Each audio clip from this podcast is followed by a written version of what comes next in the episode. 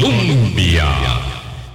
¿qué tal? ¿Cómo están? Muy buenos días, bienvenidas, bienvenidos a nuestra ventana de opinión. Hoy es jueves 23 de marzo y nos encontramos para conversar de un tema que nos es propio, que nos eh, pasa por las venas, por supuesto, porque el ejercicio periodístico, la vocación de mm, entrada para ser reportero y para luego irse en la madurez del ejercicio profesional Em, completando, por decirlo de esta forma, en muchas de las vertientes que el ejercicio de esta profesión tan apasionante para nosotros nos permite, pues es por supuesto un tema mm, que nos es muy cercano, sobre todo además, perdón, eh, en la celebración de un acontecimiento que valida el ejercicio del periodismo ético, profesional e independiente como el que eh, nos convoca a propósito del otorgamiento del premio POV, que es de Periodismo Nacional del 2022, esta semana anunciado por el Ministerio de Cultura. Boris, ¿qué tal? ¿Cómo estás? Buenos días, Vilma, y buenos días a todos los amigos y amigas de la audiencia de Hablando Claro,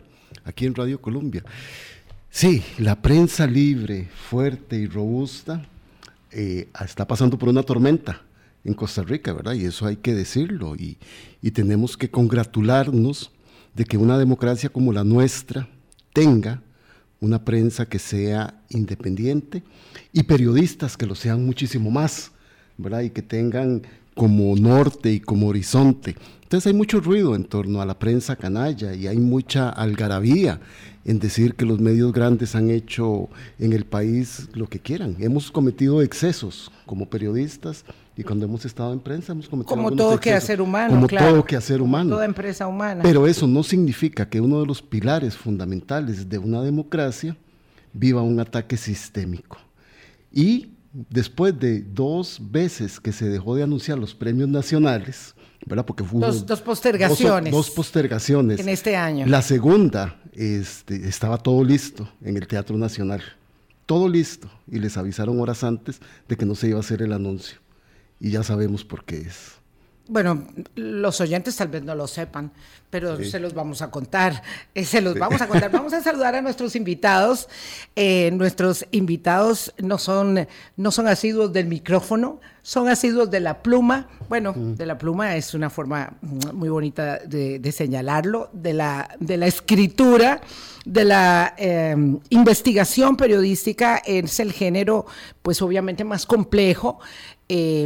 Eh, la entrevista tiene una particularidad, es un arte por supuesto, pero eh, la investigación periodística es el género más complejo y este año los premios POV que han resaltado eh, esta particular gestión del ejercicio periodístico. Esteban Oviedo y Natasha Cambronero son los acreedores del Premio Nacional de Periodismo POV que es en la categoría de investigación periodística como les decía, resaltada así por el jurado calificado. Natasha, buenos días, qué gusto saludarte a propósito de este eh, asunto que nos es tan cercano a todos. No, muchas gracias, doña Vilma y a don Boris por la invitación. Nosotros muy contentos de estar esta mañana con ustedes y con todos los radioescuchas.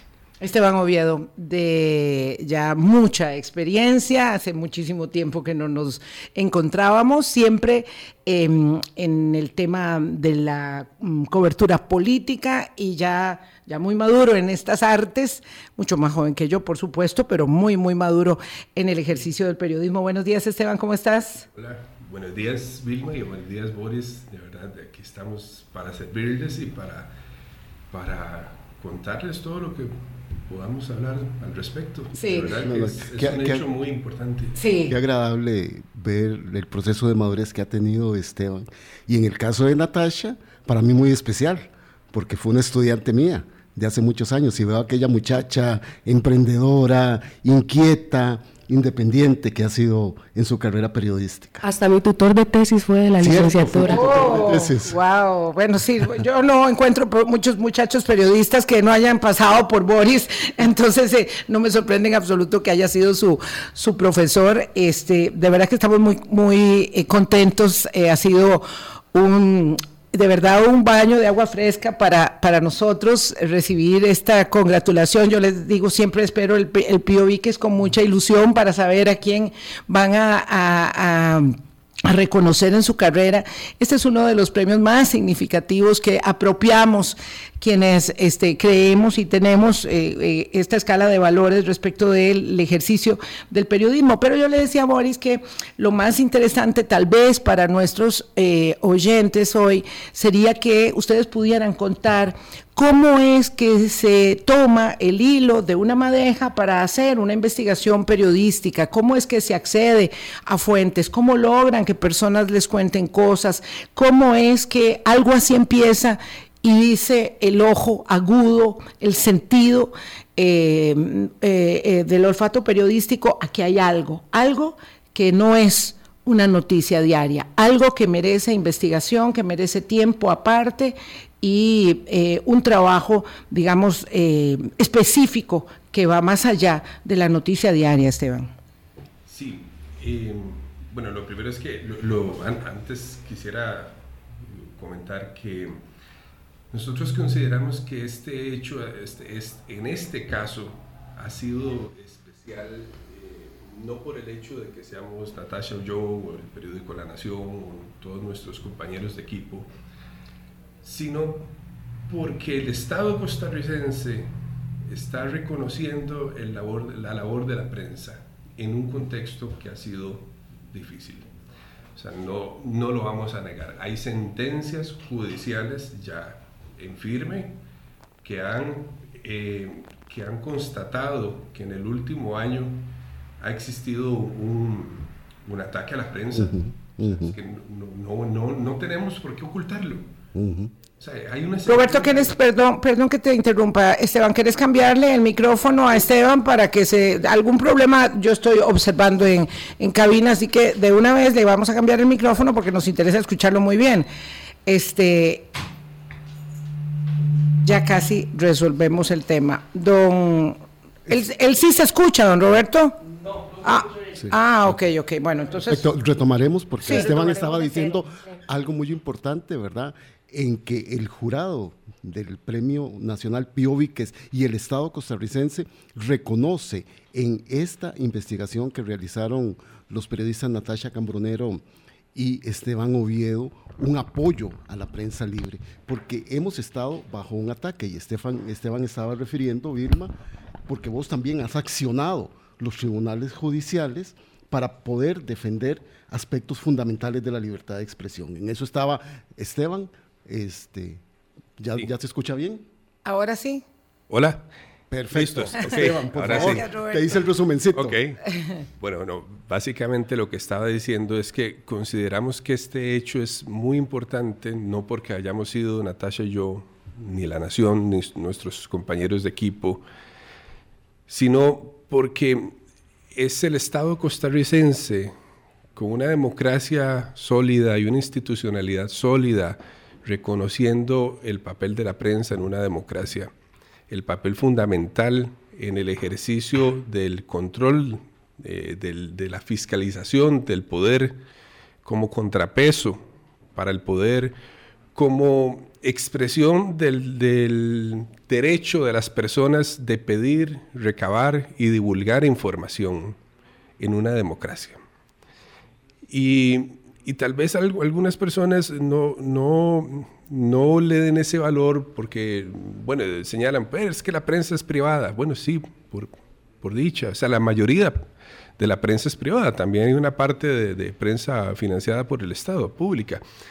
Pero, pero la prensa no por eso deja de ser una institución. Es parte de la institucionalidad de este país. Entonces, hemos estado bajo, bajo un ataque en, el último año y cuando digo ataque me atrevo a decirlo porque hay sentencias judiciales en firme que lo han constatado. O sea, ya un tribunal constitucional dijo se, se, hubo una agresión contra la libertad de prensa eh, en el caso del Parque Viva. Hubo también un recurso de amparo que ganó el, medio Cere hoy. Eh, entonces, eh, no, es que, no es que esto lo estemos inventando. Es así. y entonces el hecho de que el Ministerio de Cultura, o sea, de que el jurado del Premio PUB, que es un jurado que se conforma de acuerdo a la ley haya reconocido esta labor es para nosotros es muy muy valioso porque eso habla muy bien de la institucionalidad del país. Sí, yo en esta oportunidad en particular eh, sí he querido poner énfasis en el hecho de que el reconocimiento de este trabajo periodístico que refiere a la investigación de la estructura paralela del financiamiento de la campaña electoral de eh, Progreso Social y del el fideicomiso Costa Rica Próspera que llevó a la presidencia don Rodrigo Chávez, eh, tiene un enorme valor el hecho de que el jurado calificador haya tenido eh, la convicción, la determinación no solamente de reconocer el producto periodístico en su valía por su impacto en la sociedad costarricense y las investigaciones que ha provocado, sino porque además expresamente habla del contexto político complejo para el respeto irrestricto a la libertad de prensa en el acta de eh, reconocimiento del premio. Entonces, este, tan importante es, como dice muy bien Esteban, eh, el trabajo realizado como el, la independencia del jurado calificador. Entonces, que este año tuvimos un magón que es absolutamente también disruptivo en, su, en su otorgamiento. El premio Magón es el premio mayor, digamos, eh, de los hermanos mayores de los premios nacionales, con eh, eh, don José María. José María Gutiérrez vamos a conversar el próximo lunes, Dios mediante. Pero bueno, lo cierto es que habla de eh, la independencia, de la solvencia que tiene eh, el, jurado de, de, premios nacionales. Y esto a propósito de las postergaciones que decía Boris, que hubo dos postergaciones y no entendíamos por qué se estaban postergando la entrega de los premios. Y eh, nos parece colegir que la entrega de los premios, asumimos que, especulamos que la entrega de los premios tampoco hay que ser tan sesudo, eh, se postergó hasta el momento en que el señor presidente de la República estuviese fuese fuera, fuera del país. Este, eh, no los voy a poner a, especular. Vilma, solo una, solo una acotación porque dijiste una cosa muy importante que a mí también me llamó mucho la atención. Esteban claramente establece que el Estado costarricense existe una ley, se nombran los jurados. Yo cuando leí especialmente la conformación de ese jurado, tuve una enorme tranquilidad como ciudadano y como periodista. ¿Por qué? Porque es una mezcla de personas que han estado en el periodismo. Doña María Pérez, que es una maestra y formadora de, generaciones maestras, sí. de periodistas en Costa Rica. ¿verdad? este, yo me imagino las discusiones tan ricas que deben haber tenido María y dos periodistas muy jóvenes, ¿verdad? Sergio Pacheco este, y David, Delgado. Entonces, eso sigue teniendo la reserva. La institucionalidad puede tener tormentas temporales, pero ella se mantiene.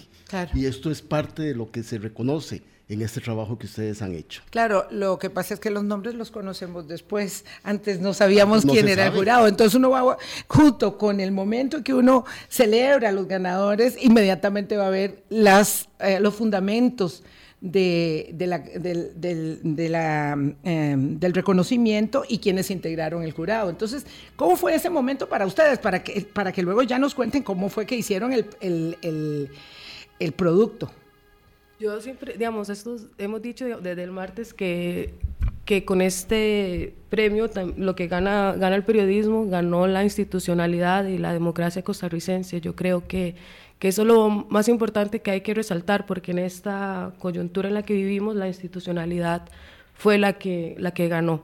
Este, nosotros desconocíamos quién era el jurado, o sea, lo supimos hasta que anunciaron los, los premios. Eh, nosotros incluso no nos postulamos eh, directamente para el premio, nosotros nos postularon. Ah, eso está muy importante. entonces eso también que quede claro que no fue una postulación, nosotros no nos autopostulamos tampoco. Eh, no, digamos, no sabíamos qué, qué dice la, la, postulación, digamos, en sus generalidades.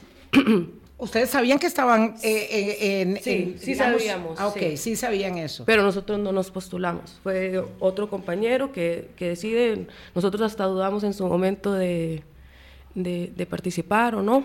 Este, y, y cuando nos llega... ¿Tenían un escepticismo al respecto? Sí, claro. Sí, sí, sí, e, Eso que está diciendo Natacha. Esto, es imposible que tenga un reconocimiento del Estado costarricense. ¿Pensaron ustedes? Yo pensaba que era difícil. Pero... No porque el trabajo no lo mereciera, ¿verdad? Pero es que esto que está diciendo Natacha es muy importante porque con la modificación de la ley de premios nacionales, entonces hay que entender que ahora hay premios que tienen postulaciones y lo pueden hacer las personas que han hecho la elaboración de esa producción intelectual en cualquiera de las áreas. Entonces, eso es muy importante porque entonces, ante las críticas de mucha gente, podría uno pensar, de ahí Esteban y Natasha se postularon ellos mismos y... Lo cual tampoco tiene un problema. Tampoco, tiene un problema, pero le da una mayor, un mayor merecimiento, ¿verdad? Le da un mayor merecimiento porque yo ese dato, por ejemplo, no lo sabía. No, yo, nosotros, por supuesto. ¿Cómo recibieron el premio del martes? ¿Cómo recibieron la noticia? ¿Dónde estaban? ¿Que estaban en la redacción los dos o estaban fuera? Cada uno estaba en, mi apartamento, él en el de él. Ah, estaban en sus casas. Sí, estábamos en... Sí, sí, estábamos en las casas. Yo, en realidad... Haciendo teletrabajo. Sí, sí, sí yo estaba trabajando. En realidad estaba editando. Estaba editando notas este, del día y yo sabía que se estaba anunciando, pero la verdad es que quien me avisó fue Natasha este, ella fue la que me avisó este, que habíamos ganado. ¿Cómo fue ese momento? Los periodistas nunca, somos, nunca somos actores, siempre estamos detrás, obviamente, pero hay un momento en que son actores. Hoy ustedes son actores. ¿Cómo fue ese momento? No sé, fue todo muy rápido, no sé. Yo, lo que puedo decir es que eh, de verdad yo mantenía la incertidumbre hasta el final. yo mantenía la incertidumbre y sobre todo porque nosotros éramos conscientes como dice don Boris, de que eso se había postergado. O sea, e, eso lo sabíamos. Entonces, éramos conscientes de que algo estaba pasando, no sabemos qué. No sabemos cuál iba a ser la decisión, digamos, al final. Entonces, o sea, de verdad teníamos incertidumbre. Lo, lo, lo impresionante fue después. quiero decir, en condiciones normales, eh, el, el PIUIQUES y, y todos los premios Magón bueno, obviamente son un gran reconocimiento eh, respaldado por el Estado costarricense, pero cuando yo empecé a ver la reacción de lo que, del hecho, eh, eh, era más allá, y es a lo que me refería al principio, que había gente que me escribía o que le hablaba a Natasha o a, nuestro director Armando González por lo que significaba o sea, que la gente consideraba imposible que después de todo lo que había pasado, que el propio Estado costarricense había agredido a un medio de prensa con una, con una, con una violación a la libertad de expresión de forma indirecta, o sea, ya sentencia judicial confirmada.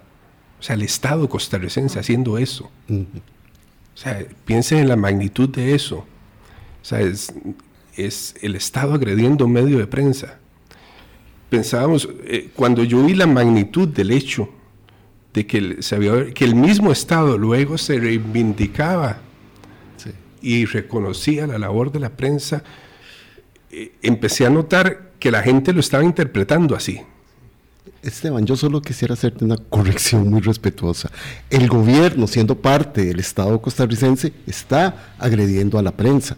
El Estado costarricense como institucionalidad está resarciendo el derecho a la libertad de expresión. Creo que eso es muy importante porque a veces, este, digamos, eh, homologamos Estado con gobierno, ¿verdad? El Estado somos todos y el Estado es esa institucionalidad que está respondiendo, en efecto, eh, a, ataques muy puntuales del Ejecutivo del Ejecutivo, no del gobierno en su conjunto siquiera, sino del Ejecutivo.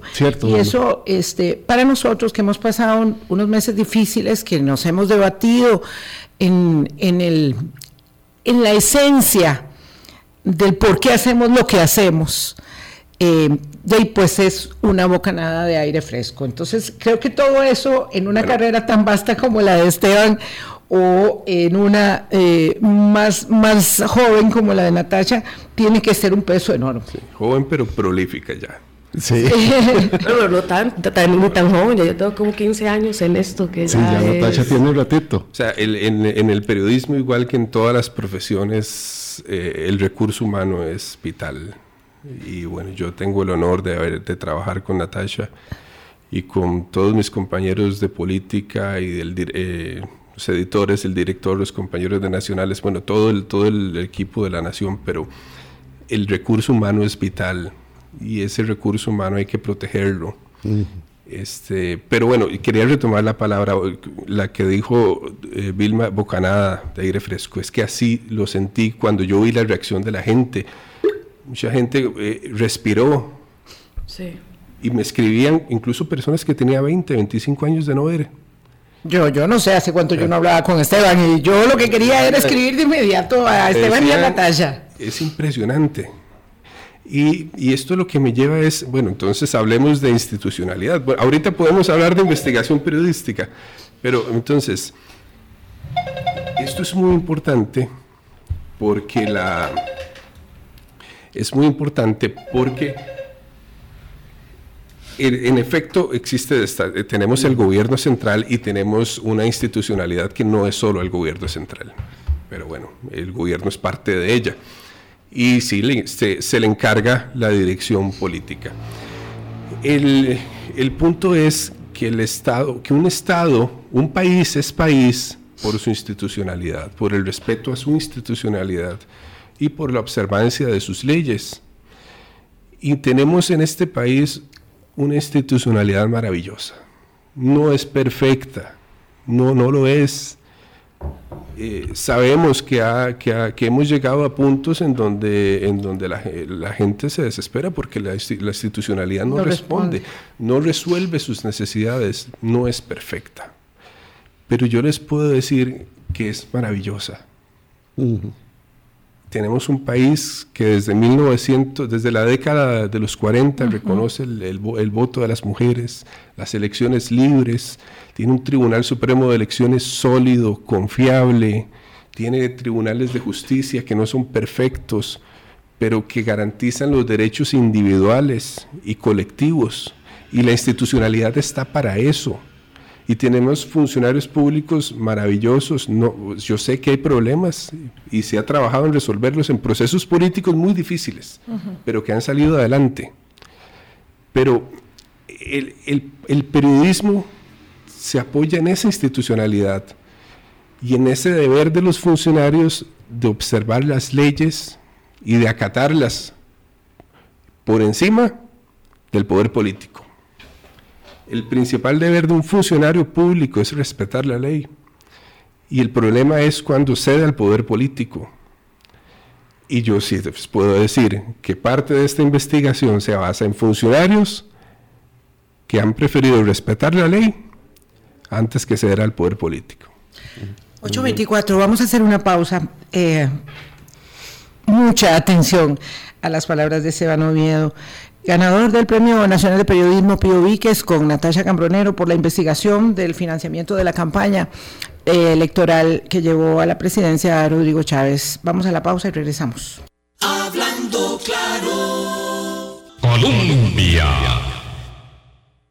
Con un país en sintonía, 8.26 minutos de la mañana. Vamos a ver, nos van a contar cómo lo hicieron. Eh, ya Esteban adelantaba que fue esto impulsado en gran medida con el respaldo de funcionarios públicos que dieron un paso adelante. Pero bueno, ¿cómo se inicia la investigación periodística del financiamiento paralelo de la campaña electoral?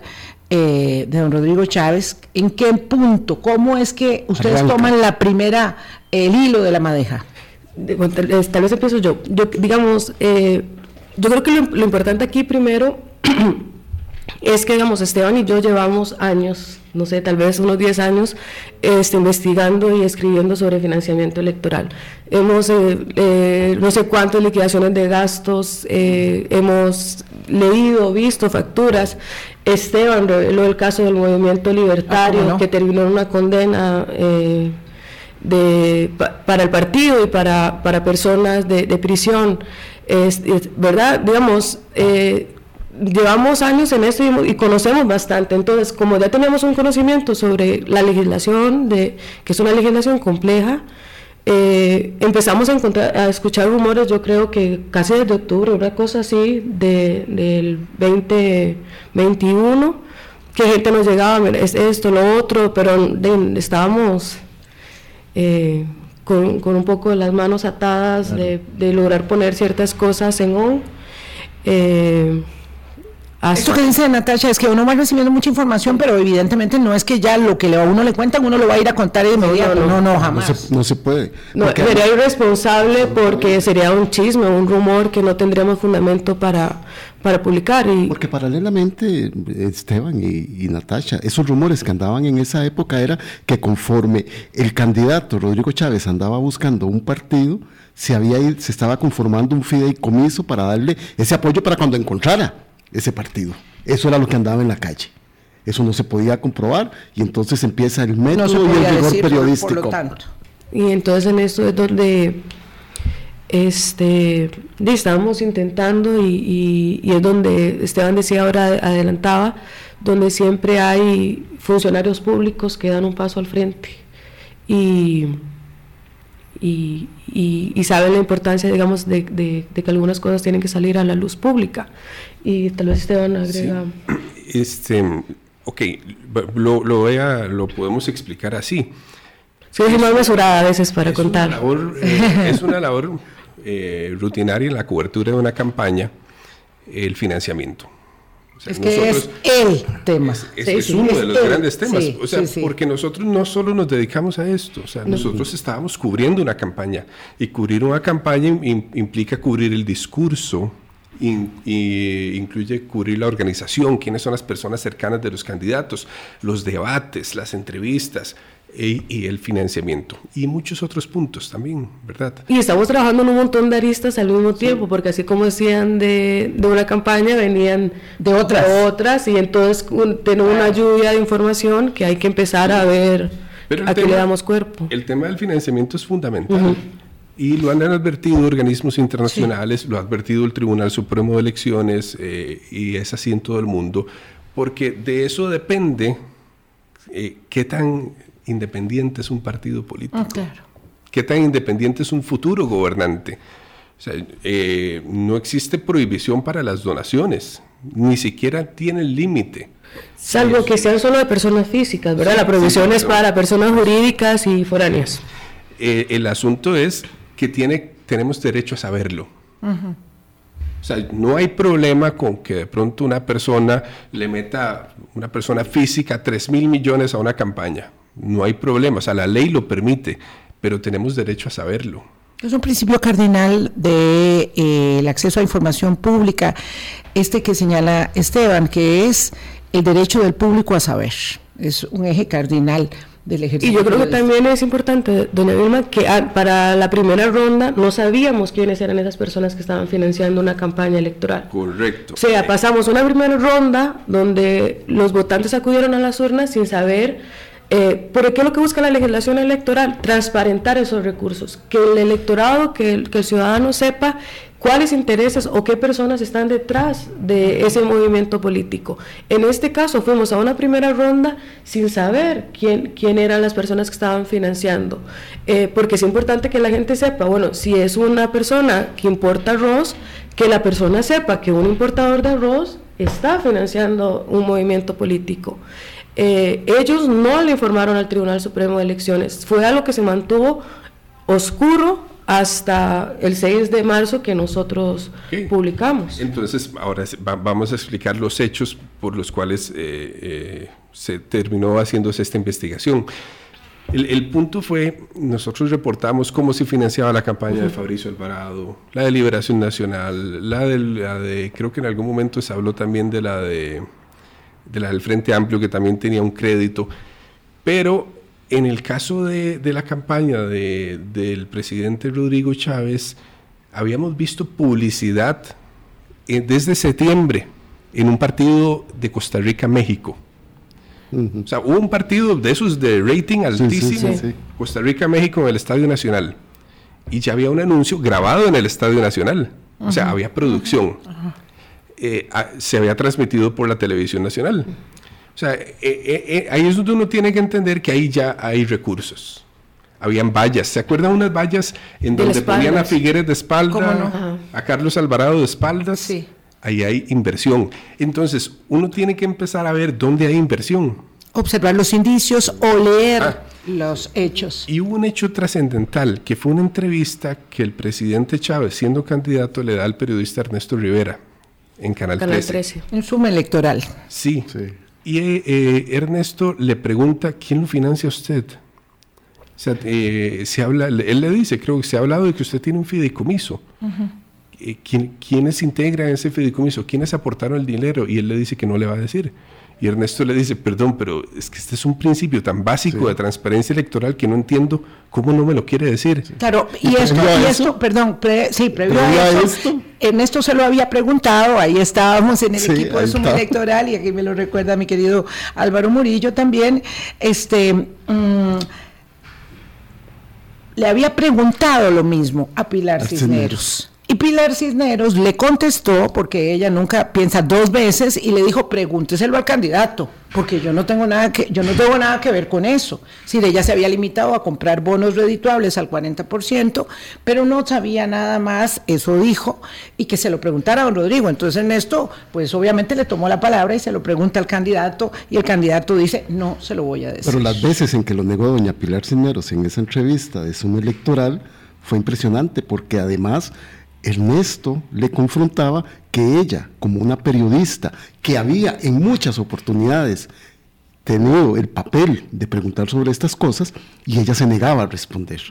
De ahí surge luego la pregunta que le hace a don Incluso en un debate, este, don Rodrigo le entregó unos papeles a, él y el del liberal progresista cuando era... Feinsack y que supuestamente eran quienes financiaban su campaña y, es, y no, no venía nada de esa información. El tribunal no tuvo conocimiento de esa información. Exacto. Entonces, entonces eh, a la luz de ese hecho, cuando el, el, señor presidente le rechaza a Ernesto Rivera decir en una entrevista, ya en la antesala de la primera ronda, quién lo había financiado en ese fideicomiso, pues nosotros decimos, de ¿qué es esto? Vamos a una primera ronda, ya no había tiempo ya no había tiempo para saber quién lo había financiado. Eh, vámonos a una primera ronda y no sabemos quién financió esta campaña. Y eh, en los reportes de donaciones del Partido Progreso Social Democrático, que fue el que lo llevó, o sea, que el, vehículo, la papeleta de él, en los reportes al Tribunal Supremo no había mayor cosa, no había. Algunas donaciones pequeñas, ¿verdad? Creo que sí, había una colocación de bonos, pero no sabíamos quién había financiado todo eso. O sea, con decirles esto, había una sede de campaña, una casa grande en barrio La California. Muchos de ustedes eh, la tuvieron que haber visto, frente, muy cerca de la Embajada de Nicaragua. O sea, eso es gasto y no estaba reportado en el tribunal. Pero y no solo no estaba, o sea, no estaba reportado quién lo pagaba, pero sí estaba inscrita como club político. Ya habían acudido a ¿Desde junio o julio? Sí, desde julio creo que del 21. Desde junio o julio, la diputada, la actual diputada Luz María Alpizar, presidenta del partido, le había registrado a la policía, porque eso es lo que ordena el Código Electoral, que esa casa iba a ser su sede de campaña. O sea, era un reconocimiento partidario, pero no le decían al Tribunal Supremo quién lo pagaba. ¿Quién lo pagaba?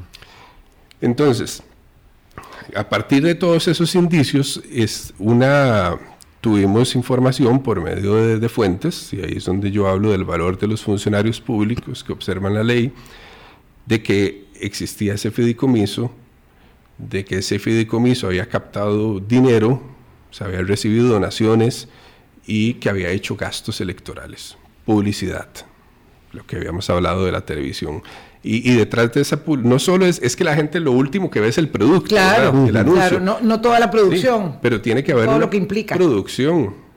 Había salarios, giras, viajes. Sesiones de fotografía, estrategia publicitaria. Compra de, muebles, este venían también quienes, y la bueno, la recibimos también venía este quienes estaban aportando el dinero a esas, a esas cuentas de que estaban ingresando.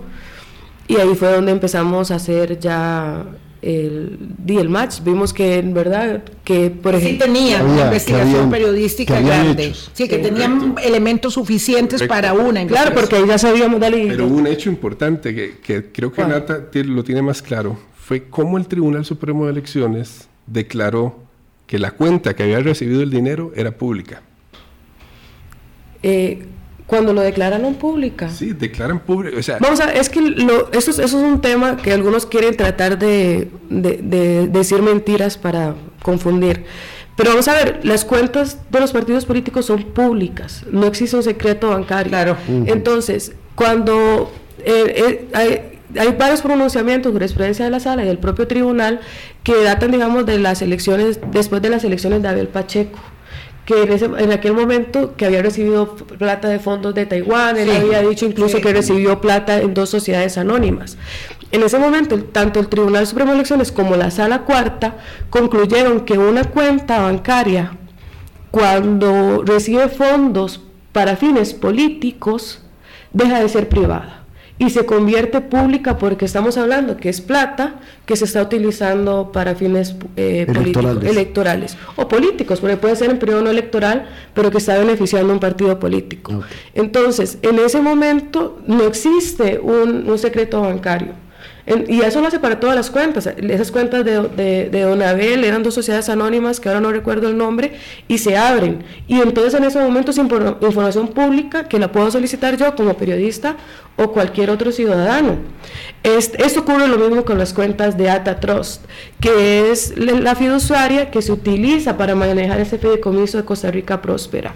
Entonces, ¿qué es lo que dice el tribunal? No, no, no. Estas cuentas recibieron fondos para un partido político. Ya lo ha reconocido este, el propio Arnoldo André, que era el, como el administrador de este, él es el dueño de Tatros.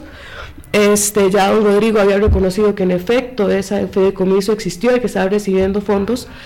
Y entonces el tribunal lo que hace es, banco, entregue toda la información. Sí, nosotros habíamos ¿verdad? hecho gestiones. Usamos, exacto, habíamos la hecho. información en un.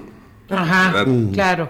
Es distinto, usamos... vamos a ver, eh, una precisión nada más. Es distinto cuando nosotros tenemos información en off, que llamamos, o sea, no se puede contar, y cuando ya accedemos y hacemos gestiones escritas o de cualquier otra naturaleza para pedir información que sea publicable, bajo la premisa de que tiene que ser publicable lo que yo obtenga. Exacto. Exacto, habíamos hecho gestiones, evidentemente, pues habíamos topado con cerca, y el Tribunal Supremo, en un hecho histórico, emite una resolución, o sea, es que es una resolución administrativa, eh, bueno, con la, con la investidura de los magistrados, eh, en la que ordenan, le dicen al Banco Nacional, esta cuenta, que es una cuenta que no está asociada a un partido, sino a, una, a un fideicomiso, está recibiendo fondos que se usaron en gastos electorales, hágala pública, me la entrega y la publica en el site del Tribunal Supremo de Elecciones. Está ahí todavía, la gente puede ver la, la, información. Entonces, a partir de ahí, pues lo que ya fue mucho más fácil porque fue analizar la información, procesar los ingresos de, de dinero para ver cuál era su origen. Salieron eh, personas físicas, salieron personas jurídicas, salió hasta una persona extranjera. Uh -huh.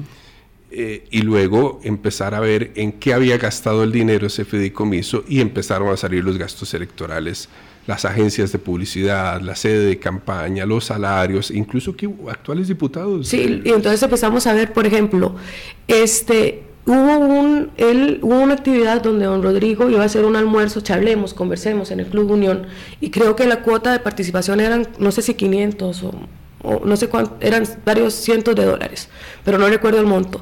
Y entonces decían, este, ponían unas cuentas bancarias. Y yo me acuerdo que yo lo había visto en, en Instagram o algo, que lo habían subido. Y entonces yo digo, ¿será que son las mismas cuentas? Entonces obviamente fuimos y vimos que las mismas cuentas del fideicomiso eran las mismas cuentas donde él propiamente, con las banderas, toda la, este, la línea gráfica del Partido Progreso Social Democrático, estaba pidiendo eh, contribuciones. Sí. O sea, utilizaban las cuentas del fideicomiso para pedir dinero. Entonces ahí encontramos una arista. Después vimos que varios ahora diputados recibían platas para viáticos. Este, y entonces corroboramos incluso en sus propias redes sociales, donde en efecto ellos estuvieron en esas mismas fechas, en los lugares que decían las descripciones de los gastos, que don Rodrigo estuvo presente también, y ahí fuimos atando cabos, siempre con información pública. Esto que relatan Natasha Cambronero y Esteban Oviedo, ganadores del Premio Nacional de Periodismo PIOVI, que es lo que se hace en el periodismo, es pesquisar, es investigar, es llegar a datos que luego pueden ser corroborables y verificables. Vamos a hacer un corte, 8.42, y regresamos. Colombia con un país en sintonía 843. Nos va a faltar tiempo porque eh, para nosotros eh, que este relato resulta tan eh, apasionante, cómo se construye un, producto periodístico, pues evidentemente hay muchos cuestionamientos que van agregándose a la historia. Son 1.500 dólares a propósito de la cuota de almuerzo en el Club Unión de la campaña del candidato Rodrigo Chávez. Eso había que pagar para almorzar con él en, la, en el proceso de recolección de esos fondos. Lo cierto es que mientras ustedes están haciendo esta investigación, porque alguien pregunta ahí qué pasó, por qué no investigaron al PLN, pero claro, ustedes estaban investigando el viaje a República Dominicana, el salto al vacío, pero también lo publicamos. y todo eso lo publicaron. Y nosotros lo publicamos, o sea, no fue que lo delegamos a otra persona.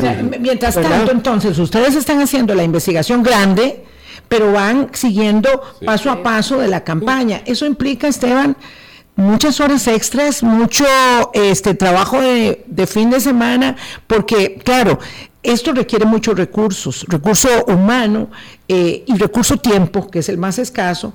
Entonces, ¿cómo hacen para ir haciendo la cobertura de la campaña, diciendo esto hay que publicarlo ya, no se puede esperar y esto se va guardando para el paquete mayor de la investigación periodística? Sí, bueno, ahí lo, importante es que hay todo un equipo, ¿verdad? Pero sí es muy, o sea, sí conlleva mucho trabajo. O sea, sí les puedo decir que... Que, duramos como dos meses sin fines de semana. Trabajamos los fines de semana que estábamos libres. Porque entre semana teníamos que hacerlo normal. Pero a ese estimable oyente, eh, esa crítica siempre nos sale, eh, siempre nos dice, ¿por qué no investigaron al PLN o al PAC? Bueno, yo quiero decirles que esta periodista que está aquí, Natasha Camoronero, fue la periodista que destapó el caso del PAC, que terminó siendo condenado judicialmente. Ella que está, sí, ellos dos son personas un poco, un poco no queridas este, para los partidos políticos porque han sido responsables de destapar investigaciones periodísticas que han derivado en investigaciones en sede administrativa, política y judicial. Y con sentencias judiciales, ¿verdad? y se investigó en su momento el libertario, Sí. Sacamos también lo de las bolsas de dinero de la campaña de Fabricio Alvarado. Hemos publicado ahora recientemente, bueno, lo del salto al vacío, no hemos escondido absolutamente nada. Eh, todo lo que hemos tenido información y que ha sido público se ha publicado en La Nación y yo creo que incluso primero que antes. Contamos que fue el bufete del, del, ex magistrado Moisés Fatzeler quien fue el que financió ese video, este, que ha dado también pie para investigaciones en el Congreso. Este, también publicamos de que contrataron a unos, bueno, que tuvieron trabajando, ellos niegan la contratación, aunque hay diferentes versiones con la Alicia Fournier, que fue la jefa de campaña de, de don José María, de que habían contratado unos asesores, eh, creo que es un mix entre dominicanos, mexicanos y colombianos, y eso no se lo reportan al Tribunal Supremo de Elecciones. Digamos, aquí nosotros no... Aunque fuera, una donación, había que reportar. Nunca hemos tenido distinción de un partido político y lo hemos publicado siempre. eso es muy reduccionista, ¿verdad? La gente que dice, porque la cobertura de una campaña electoral... No, pero tienen su derecho, o sea, ellos tienen su derecho a cuestionarnos. sí, claro. Pero yo tengo mi derecho a decirle. A explicar. Sí, claro. Eh, en el caso de Moisés Fachler, la Nación lo publicó. Fue uno de los primeros medio en revelar que eh, el, productor Eloy Mora reveló que el dinero por el, por el cual él asegura que le hicieron, le, contrataron el video, vino de una cuenta del ex magistrado, vinculada al ex magistrado Moisés Fashler, quien niega eso, ¿verdad? Él lo niega, eh, eh, ya se verá en la sede en la sede judicial donde ya está. En el pasado también habíamos denunciado casos de liberación nacional. Hubo un caso sobre alquileres. Sí. Este, hubo el caso también de... Chicharrín, el, de los, el del alquiler de vehículos también. Sí, bueno, esos han llevado su curso en los tribunales y creo que eh, no han sido sentenciados judicialmente. Sí, yo creo que, como dice Boris, es una visión reduccionista. El premio POV que se otorga específicamente por la investigación del financiamiento paralelo de la campaña de Rodrigo Chávez, porque eso constituye en sí mismo un eh, producto periodístico de gran envergadura que conduce como hemos dicho, a investigaciones administrativas, judiciales y políticas que están ellas en curso y que, bueno, eh, hacen parte nada más y nada menos de algo tan notorio como la Comisión Especial de, Investigación eh, y Financiamiento de Campañas en, la Asamblea. En su momento, el Tribunal Supremo de Elecciones calificó esto como un esquema oscuro de financiamiento. Correcto, correcto. Claro, porque ahí estaba la parte administrativa de la investigación. Pero sigamos con la historia porque no terminó ahí. Este, seis, minutos para, seis minutos para terminar. Ok, hicimos una primera publicación en donde decíamos que la primera parte de la, de, la campaña eh, se había financiado con un fideicomiso eh, que había operado de forma paralela al partido y, y bueno, que la gente fue a las elecciones sin saberlo sin saber de dónde había venido ese dinero. Pero a partir de eso hubo más. Recuerdo un sábado que estábamos libres y con el, con, eh, fuimos a una entrevista. Ahí es cuando después de una primera publicación empiezan a salir más cosas. Claro, empieza, y eso, o sea, ya hay gente que dice, aquí están investigando, voy a proveer esta información, voy a pasar un santo. Fuimos a una entrevista con una, con una eh, la, ex asistente administrativa del presidente Chávez en campaña de nombre Sofía Agüero. Que es la hija del diputado Waldo Agüero. Ok. Continúa. Este, y ahí ya, digamos, ya nosotros lo habíamos, o sea, habíamos escuchado, pero no teníamos, o sea, sí teníamos claridad, pero ahí se nos terminó de, de esclarecer todo. Y ella nos confirmó la existencia de otra estructura paralela que era manejada directamente desde sus cuentas bancarias. De ella. De ella, personales, en, el Banco Nacional y, en el Banco Nacional principalmente. ¿Ella se comunica con ustedes o ustedes la, le tocan la puerta a ella? Nosotros, por medio de una persona, logramos concertar una cita. Ah, ok. Nosotros ya sabíamos, teníamos información de que había una alerta bancaria por movimientos de... Que había mucho movimiento de dinero a través de las cuentas de ella. Y entonces nos dimos cuenta que eran creo que más de 150 mil dólares. O más de eso. Que, por lo, sí, que se recibían, eran dineros del banquero Jack Locke que ella recibía y ella distribuía en diferentes proveedores em, de, la campaña. de la campaña. Este y, y, hay, de, hay, hay, de, todos, nacionales y, provinciales. Y ahí es donde nos damos cuenta que existe esta segunda estructura paralela eh, y, la publicamos tal cual, ¿verdad? Que, que, era importante, que era un segundo mecanismo que se estaba utilizando nuevamente para evadir los controles del tribunal y evadir este, los controles incluso del partido, porque son recursos que se están manejando con una discrecionalidad que, que nadie sabe, digamos, al fin de cuentas de dónde proviene ese dinero, para qué se está utilizando, quiénes están beneficiando con esa plata. Esta eh, historia, eh, porque el periodismo es el oficio de contar cosas, esta historia pues todavía no tiene un final. Em, falta mucho que saber. Ahí está el diputado Waldo Agüero en la Asamblea Legislativa. Es en extremo discreto, no se sabe de su función ni de su trabajo, pero ahí está ahí están y doña las pruebas. Tal vez, pero no, me, no quisiera tal vez reducirlo como que es la hija de él, ¿verdad? Pero para no, que no suene, no se malinterprete. Ella tenía un papel muy importante en la campaña. Después nos damos cuenta que ella no solo era el asistente de don Rodrigo, sino que ella manejaba todos los gastos administrativos del partido. tenía poder. Ella decidía, eh, bueno, que había que pagar proveedores, era ella la que giraba las instrucciones era ella, digamos, tenía dominio del dinero. Eh, hay correos donde prueban que los proveedores hablaban directamente con, ella. ella. Era el enlace también con el fideicomiso. Don Arnoldo André nos lo dice en una entrevista, que ella también tenía funciones con el fideicomiso. Aparte de que ella manejaba esa segunda estructura, ella también tenía un papel en la primera. Entonces, digamos, era una persona importante dentro del esquema, digamos, de esa campaña. Quería eh, terminar, ya porque se nos acaba el tiempo, señalando entonces entonces que este es un asunto que va mucho más allá. Lo que premia el jurado calificador es que eh, tiene una enorme pertinencia para eh, asentar eh, una investigación en varias sedes eh, y que ello implica mm, una solvencia para hacer correctivos para las campañas electorales, para el financiamiento de los partidos políticos en campaña electoral, y que eso es, pues, en efecto, significativo para, para el periodismo, pero para la sociedad costarricense. Entonces, pues quiero que tengan cada uno un minuto para despedir, agradecerles muchísimo el trabajo,